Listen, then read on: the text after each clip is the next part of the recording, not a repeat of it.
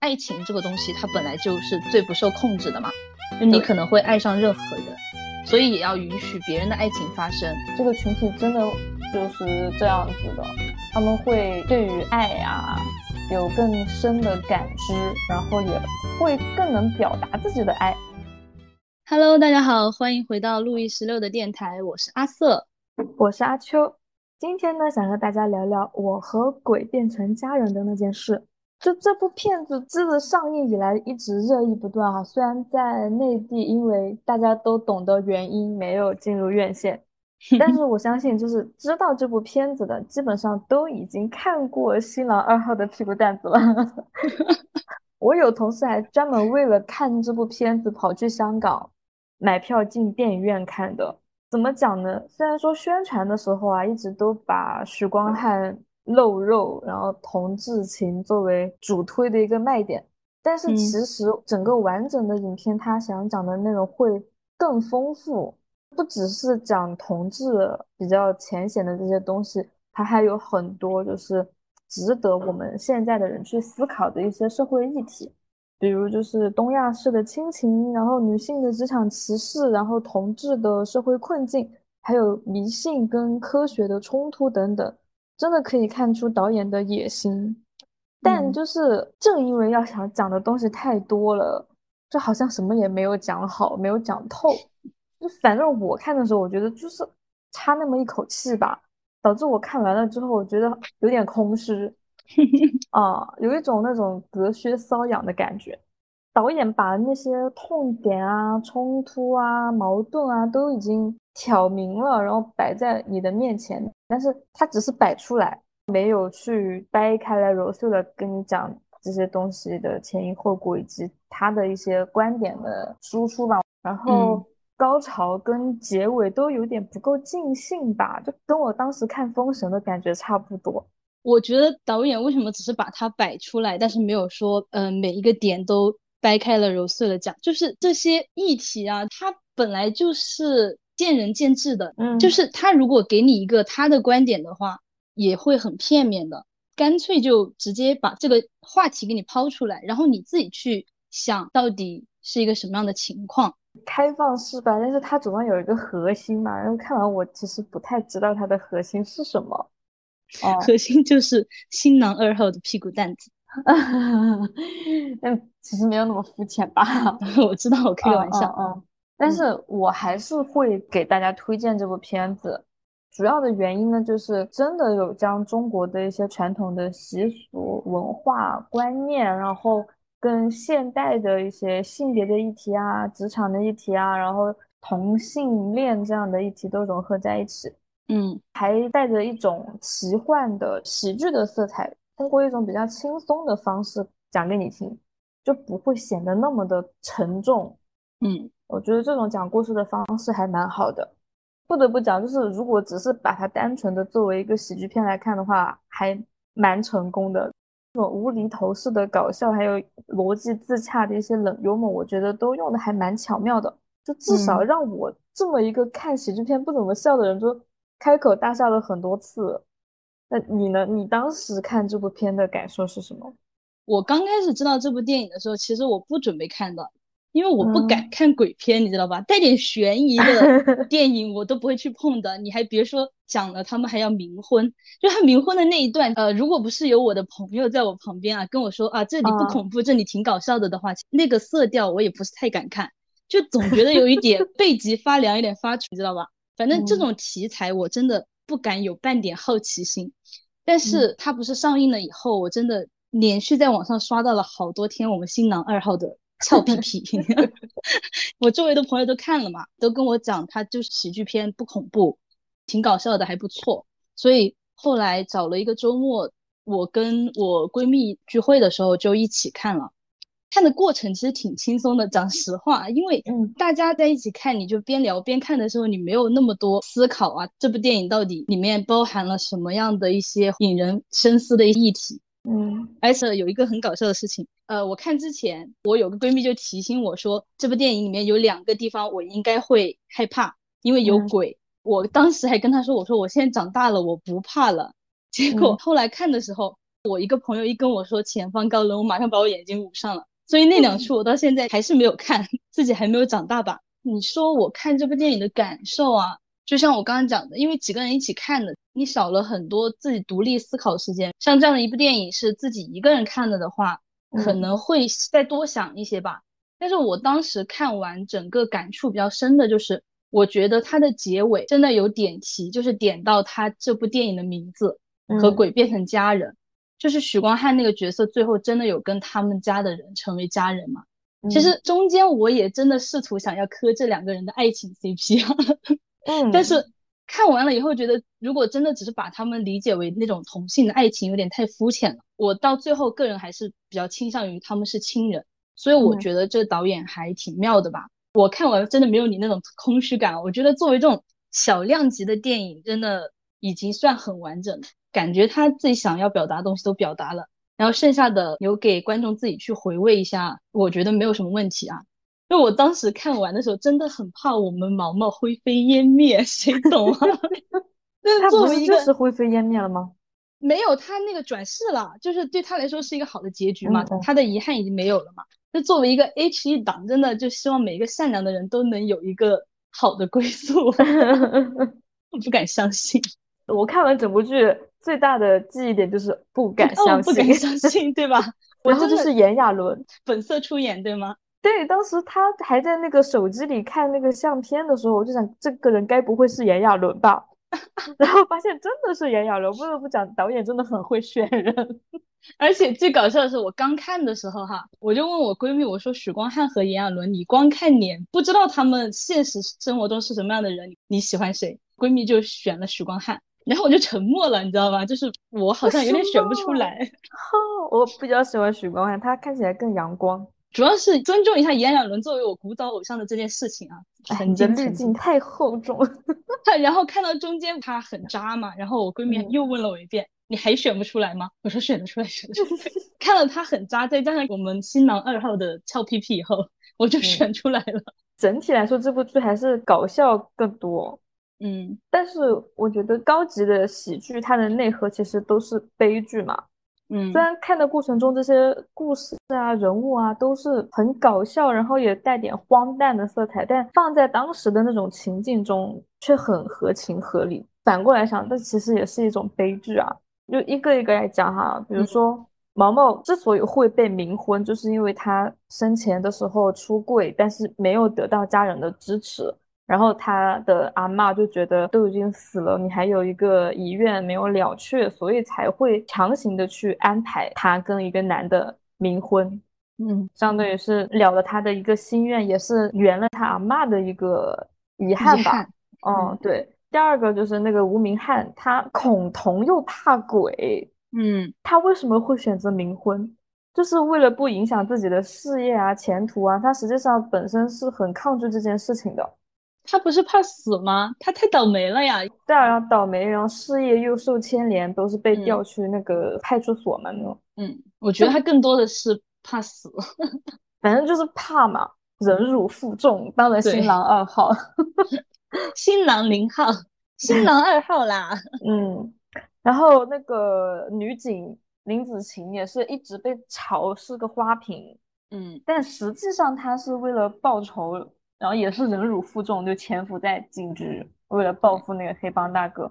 还有毛毛的爸爸也是，我觉得这个真的就是误会有点大了。他是因为不小心撞到他的前男友出轨了，然后又不忍心告诉毛毛他被背叛啊，遇到渣男，不想让他伤心嘛，才假装自己不同意这桩亲事，结果弄巧成拙了，嗯，太伤心了，变变成一个惨剧。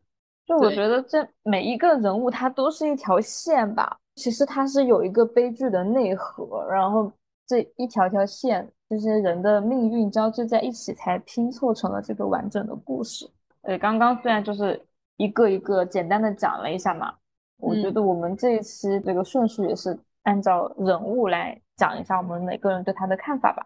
就首先是毛毛啊，就是林柏宏演的这个角色。我个人觉得他有让我惊喜到，因为我并不认识他，嗯，就是冲着许光汉去的嘛，而且宣传的时候其实也就是许光汉是作为一个重点，嗯，但我看了电影之后，我觉得他的身材比许光汉要好哎。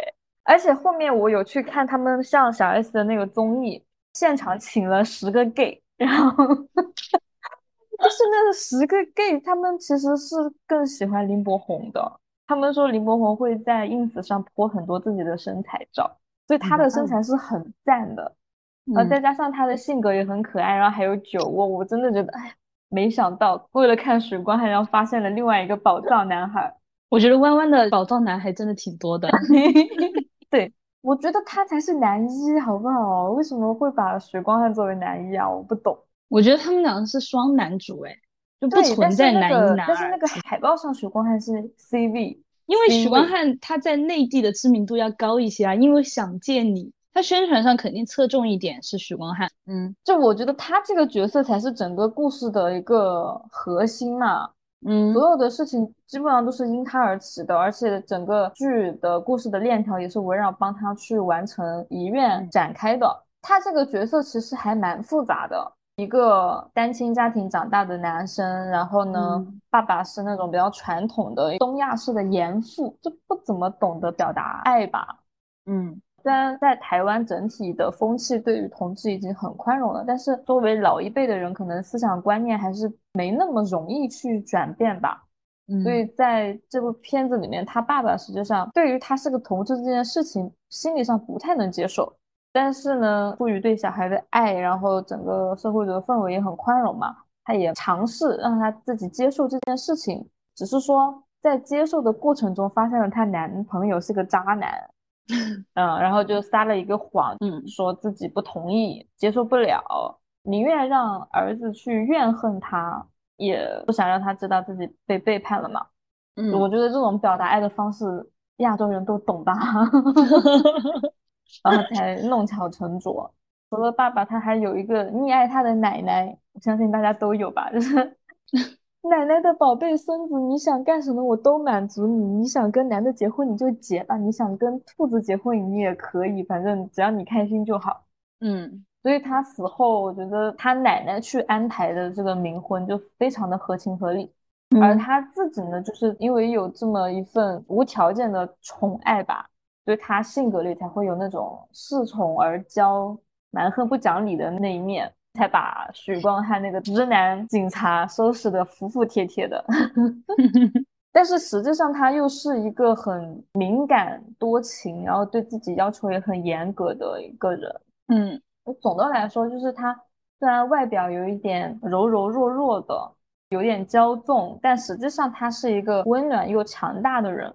他可以为了保护自己的家人朋友去拼尽全力，我很喜欢这个角色。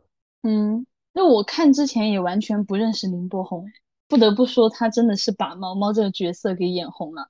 我说句题外话啊，我感觉现在弯弯男艺人他红之前真的都要有一部同志作品。我们毛毛估计也快红了，红了红了。我有个朋友甚至看完电影还去搜了一下他现实生活中是不是真的同志，但好像不是啊。不是，嗯。就冲着许光汉去看，然后最后喜欢毛毛的人真的并不只有你一个。Yeah，就是又可爱又傲娇，然后毒舌又温暖，就是我真的很想跟这种人做朋友，应该就会很快乐吧？很 gay 蜜。可能我自己的家庭氛围啊，就是我跟我父母的相处也是属于那种喜欢默默付出，但是平时不把爱挂在嘴边的那种情况，所以我还挺能理解他爸爸的。就是虽然说啊，现在这种家庭文化啊，经常被人诟病嘛，但是我自己的理解就是时代背景不同吧，他用自己的方式在保护毛毛，呃，不想让他的孩子受到伤害，只是他没想到会造成那么严重的后果。如果不是在影片里面，而是在现实生活中的话，就是这位爸爸应该会自责内疚到崩溃吧，真的代入不了一点，好吗？对，就像你提到的，东亚家庭大部分就是这个样子。他就是会出现那种，其实你想要的是苹果，他非要给你香蕉，还一直在强调啊，吃香蕉是对你好这种情况，对吧？这大家应该都懂。那我觉得根除是不可能的，互相改变也做不到吧，只能说多一点理解，少一点责备嘛。感觉亲情就是这个样子的，就即使因为一件事情吵得不可开交，过了一段时间冷静下来以后，双方都会后悔当时说的话太重啊，就像这种父子情就更加内敛了嘛。就像影片结尾，他爸爸当着吴明翰的面可以把他自己内心的话说出来，但他如果知道毛毛就在面前的话，他可能也还是很难开口吧。嗯，感觉这真的就照进了现实啊！就是我觉得这个导演应该对现实生活中的人物观察都很仔细吧。嗯，然后他奶奶真的就是很爱很爱他。我有一个有点戳泪点的地方，就是他奶奶跟他一起去同志游行，嗯，一起闹一起笑。然后给他张罗冥婚，就希望他死后没有遗憾嘛。哎，弯弯还是比较开放的。你想一下，他奶奶那个年纪跟我们奶奶差不多吧？不要说你自己是同性恋，你说你不结婚，你真的要被人家都合法化了，能比吗？那倒也是，反正就是确实是他这样的一个家庭氛围，然后造就了这样一个鲜活的人。所以我觉得编剧对他这个人物的刻画很成功。而且他结局真的没有为了和而和，就虽然说真的有赚到我的眼泪啊，遗憾是人生常态吧。那我看了这部电影以后，我真的希望人死了真的还会有灵魂存在，你知道吗？就是，嗯，有些时候这种玄幻的东西，嗯，哎，还是希望他有的吧。嗯，这是一种美好的寄托吧。嗯，然后就是许光汉演的那个警察，我一开始真的很想打他。真的臭屁嘞！真的，我觉得，哎呀，不得不讲，许光汉演技还是有的。因为一开始那种自大，然后目中无人，真的很欠揍。要不是他长得帅，我估计早就被人给扬了。所以也正是因为他前期这个角色塑造的很讨人厌，中间就是倒大霉啊，被调职啊，然后被迫冥婚，再被毛毛整蛊上身跳舞娘什么的，就真的觉得很过瘾。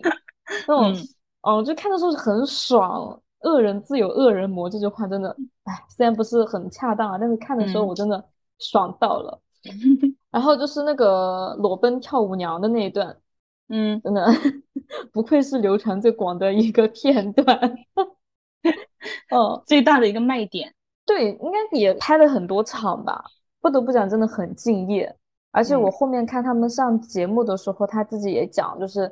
拍这一场戏的时候没有清场，就该在的人都在。他也是本着一个很专业的精神去拍，但其实就是在节目里看得出来，他自己本人私下的性格是一个很内敛的，就偏安静的。然后他说自己是一个闷骚的人，就为了演戏，他可以去突破自己，可以去打开自己，有那么大的一个尺度，我觉得真的很有信念感吧。而且他也没有把就是露肉当成一个很大的卖点去讲，拼命的秀自己的肌肉啊什么的。我觉得就是在可接受的范围内，所以不会觉得很油腻。嗯，又帅又谦虚的男人真的很有魅力。哎，希望那些油男都学学好吗？就我觉得这就是因为嗯圈内的环境的问题，就是竞争也是有的。对对。最近出来的几个弯弯比较出圈的男明星，真的要演技有演技，要长相有长相，要身材有身材，要对啊，性格有性格，要才华有才华。但反观内娱，卷起来吧，受不了了。我觉得我们每一期聊这个专辑的时候，都会跟内娱做对比。内娱什么时候倒退二十年啊？受不了了。啊，应该不会了吧？哎，然后再说回他这个角色啊，嗯。就我其实觉得他这个角色整体来说不是特别饱满，就比起毛毛那个角色来说会差那么一点。他整个线的话，应该是讲他对于同志这个群体看法的改变嘛。对于毛毛从最开始的嫌弃、厌恶，然后到最后成为家人，虽然能看出来是有一个过程的，但是好像缺乏一点那种细节，然后一些爆点，就是感觉没有特别有力的支持吧。就你看不到那种很明确的一个为什么他会有这样的一个转变，嗯，内心的活动刻画的好像不够那么细腻，在帮他完成遗愿的过程中，以及破案的这些事情，好像他本人起的作用不是很大，对，就一直在靠毛毛在牵引着，在推动剧情的发展，我就觉得，哎，好像有点没用，有点废柴的这个角色。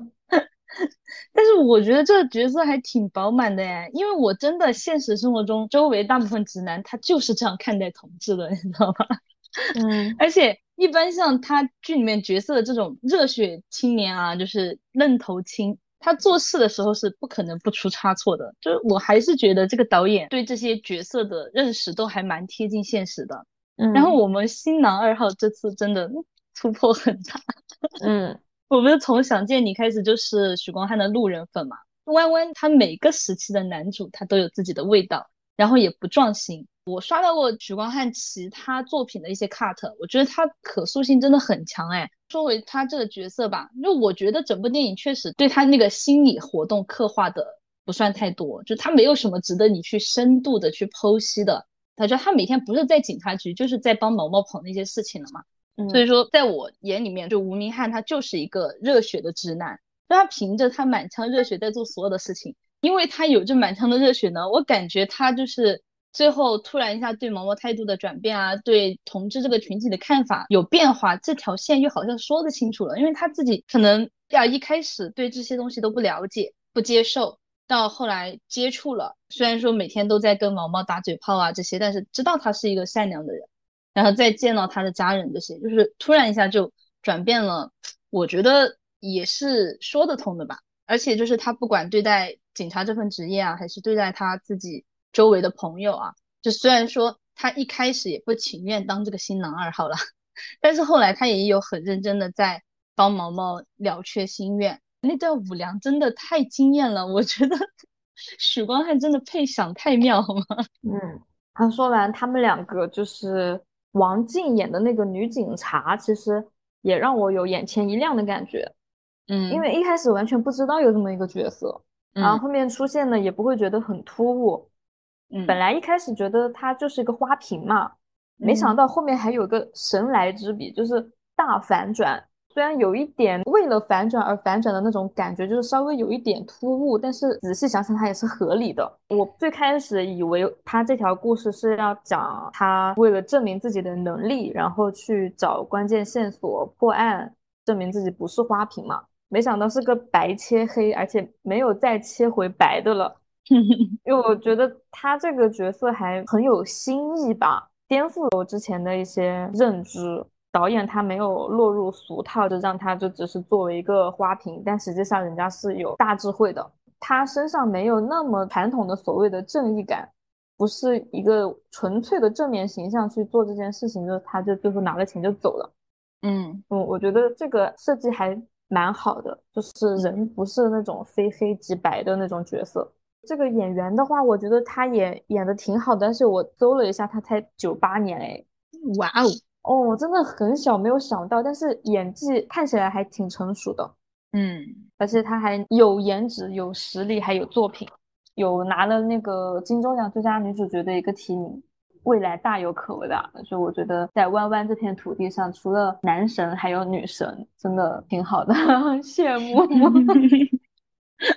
嗯，真的。其实我对他这一趴没有太关注哎，不好意思，就是新郎一号和二号太抢眼了。你讲到他那个白切黑没有再切白，这个设计的蛮巧的嘛，就是因为我喜欢猜剧情嘛，然后就会有那种刻板印象。就拍到那个地方的时候，不是他用刀子把他手插在那个钉在墙上嘛，嗯嗯，那个地方的时候，然后我就马上嗯转头看向了我的闺蜜，因为我闺蜜看过一遍了啊。我闺蜜就很淡定的告诉我说，没有反转了，你不要期待了。就是我以为他就是白切黑再切白这种反转嘛，后来就看他拿着钱潇洒离去啊。能想到的关于他的一个片段就是他被同事质疑靠颜值上位嘛，嗯，就是我觉得他这个角色像你讲的刻画的真的还蛮不错的，放在这部电影里面也恰到好处。但是真的没有怎么太关注他，你知道吗？因为毕竟戏份也不多。嗯，而且我一开始看到哪个地方的时候，因为我这个人就是喜欢去猜里面的感情线，我闺蜜就说了一句，她说看到这个片段的时候，我们当时就不磕一号和二号新郎的 CP 了，然后我们当时就理所应当的以为，其实许光汉那个角色是喜欢这个女警察的。嗯，后来发现也没有这么多事情，我现在觉得以后还是不要猜剧情了吧 片面了，真的就是我觉得现在我的脑子已经跟不上编剧的步伐了，就他们已经开始推出很多新的东西了。嗯，我觉得挺好的。然后里面还有一个角色，虽然戏份也不多，但是我觉得还蛮重要的。就是如果没有他这个角色的话，这部电影就会缺失很多的内容。嗯就是毛毛的爸爸。他这个角色给这部电影上升了一个 level 吧。嗯，我觉得他就是代表了东亚式的那种家长，他的这个形象，包括这个家庭，塑造了毛毛的这样的一个人格，所以才会有后面的这些故事，包括他们之间的那些互动，他跟许光汉说的那些话，然后去找毛毛的前男友，以及最后去探望许光汉的时候，跟他表明自己的那些心路历程。这些都把整个剧情串联起来，而且增加了它的深度。就是这样的家长在我们生活中真的很普遍。就是他表面上看起来是很严厉、很古板的，好像跟不上时代潮流，嗯，跟孩子之间有着巨大的代沟。他不理解小孩，也不懂得去怎么表达自己对小孩的爱，但实际上他们的内心是很爱、很爱自己的小孩的。然后也会愿意为了孩子去打破自己的认知，做出改变。虽然那些改变我们作为子女的可能看不见哈，嗯，然后他们虽然做出了努力，但是也没有什么特别好的效果和回报。但他们真的有在努力，我觉得这就足够了。就是他们这把年纪了，还愿意为了你去接受新的事物，为了你去改变，就是这个行为都已经很不容易了。这个爸爸的演员，我觉得他的演技也很细腻，通过他的一些微表情啊，然后肢体动作啊、眼神啊，我都能够感受到他其实是口是心非的。嗯，就虽然一开始出场的时候就觉得他好像不耐烦，就是很不支持那个冥婚啊，也不喜欢他的小孩，但是你能够猜到他没有那么简单。嗯，他对毛毛的爱都体现在那些细节里面，需要细细的去品。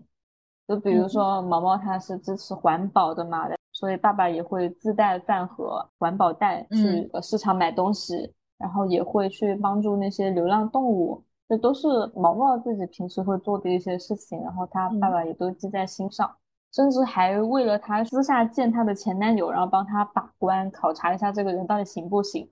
嗯，我觉得真的已经尽到了一个做父亲的责任了。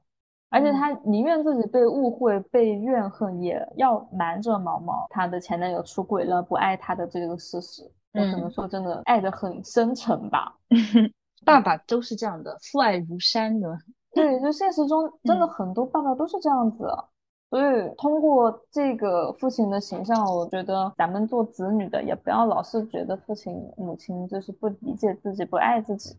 有的时候就是沉下心来想一想，就试着从他们的角度去看问题，说不定会有不一样的发现。嗯，就我对他爸爸这一条线的评价，我前面讲过了，我就不讲了啊。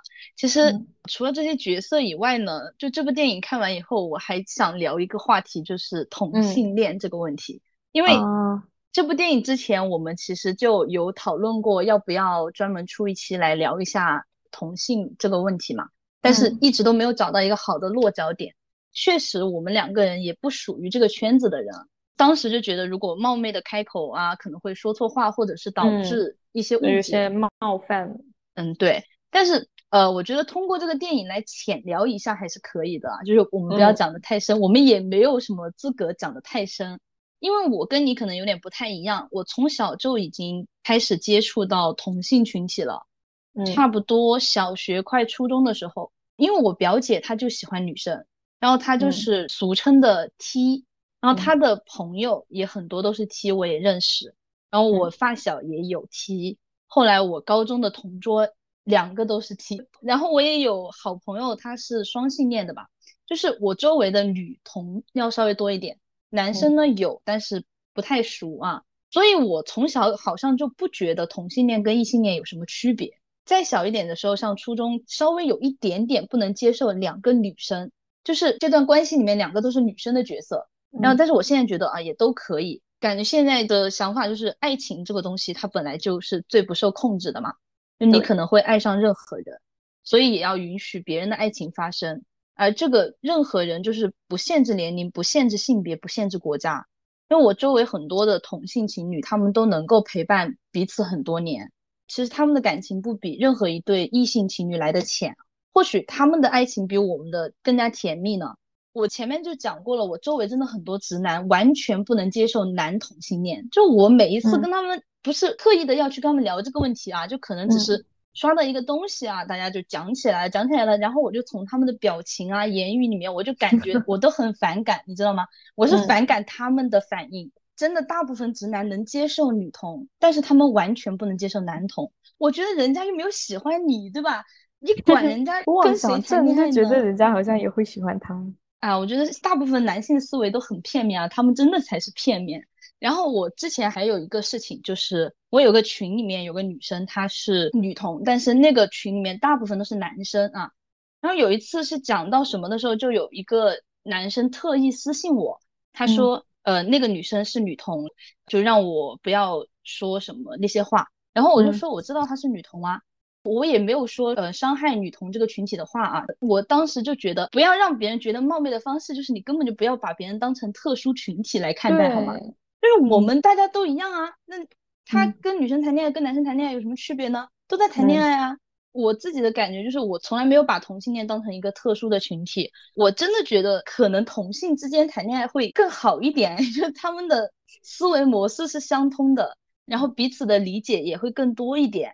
觉得跟异性真的很难沟通，看人吧。只是说，就是可惜了，性取向是异性恋。反正我就觉得没有什么好看不起别人的，就是同性还是异性，你爱错了人都一样，好吗？对，那我就接着也说一下我对同性恋的看法吧。嗯啊，就我周围其实同性恋也挺多的，但是正式接触到这个群体，实际上应该是高中的时候，就是去追星。我追那个泰国那个马里奥嘛，他是不是拍那个《暹罗之恋》同志电影出道的嘛？嗯，而他的粉丝就有很多的男同，然后也是我真正开始就是认识他们，跟他们聊天，就真的不会觉得他们跟平常认识的那些异性恋有什么不一样，嗯，反而其实会觉得他们的感情更细腻，对，就真的会更敏感多情的。这个群体真的就是这样子的。他们会对于爱啊有更深的感知，然后也会更能表达自己的爱，就不像那些死直男，就是好像草包直男那种莽莽撞撞的，就是死鸭子嘴硬，硬要面子，都不懂得怎么样去说我喜欢你，然后不懂得怎么对别人好，反而会觉得这个群体是更有温度的，然后对于生活、对于人际关系，他们都有更深的理解吧。就是也会感受到他们遭到的一些歧视，因为大陆的风气还是没有像台湾那么包容、那么开放，而且很明显的能感受到，就是南方跟北方比起来的话，还是南方会更包容。我之前不是在成都上学嘛，那街上真的是一对一对的，都是牵着手 公开的，你可以有很多光明正大，然后牵手啊、拥抱啊，在校园里、在路上。在学校真的能看到很多，不管是男男还是女女。就我之前还有碰到过，就住隔壁寝室的学姐两个亲嘴啊，就在成都真的很常见。我们自己老家就是贵州那边，其实也蛮普遍的。嗯，但是像北方，尤其是东北那边，我之前认识一个 gay，他就特别痛苦，然后还被家里赶出去了，要跟他断绝关系。那个时候他才高中吧，就跟我差不多大。嗯，就赶他出去一个人住哦，已经家里不认他了，然后他就很痛苦，然后每天就找我们聊天倾诉嘛，但后面也没有联系了。他也有讲过，他一度就是想要去自杀，真的很痛苦。然后走在路上也要被别人指指点点，就是他们那边的风气就是那样子的，就可能他有点娘嘛，一个男生比较女性化那样子，然后就很多人会背后议论他。就真的处境挺艰难的。再说我自己对于同性恋这个群体的看法的话，我也跟你差不多吧。我没有觉得他们有什么特别，现实生活中也有接触，网上也有接触。好人哪里都有，坏人也到处都有。你不管他是什么同性恋、异性恋，他这个人就是你作为一个人去看待他的话，他该讨厌还是讨厌，不会因为他是同性恋就不讨厌。他该好就还是一个好人啊，你不会因为他是一个同性恋就好像被蒙上了一点污点呀，就是要被遭受一些异样的眼光去看待。我觉得都很片面，就你把他当成一个人去看待就好了，大家都没有什么不同，只是说他喜欢的是同性，你喜欢的是异性而已。就现在这种异性恋，反倒让我觉得同性才是真爱，异性是为了传宗接代。大部分啊，不能说全部，一竿子不能打死所有人。对呀，我作为一个异性恋，我就不同意你这段话。没有打死所有人啊，但是我也是异性恋啊，我们俩找到了吗？没有啊。哎，别说了，别说了，再见吧，结束我们这一期的播客。好啦，以上就是本期播客的全部内容啦，我们下期再见吧，拜拜拜。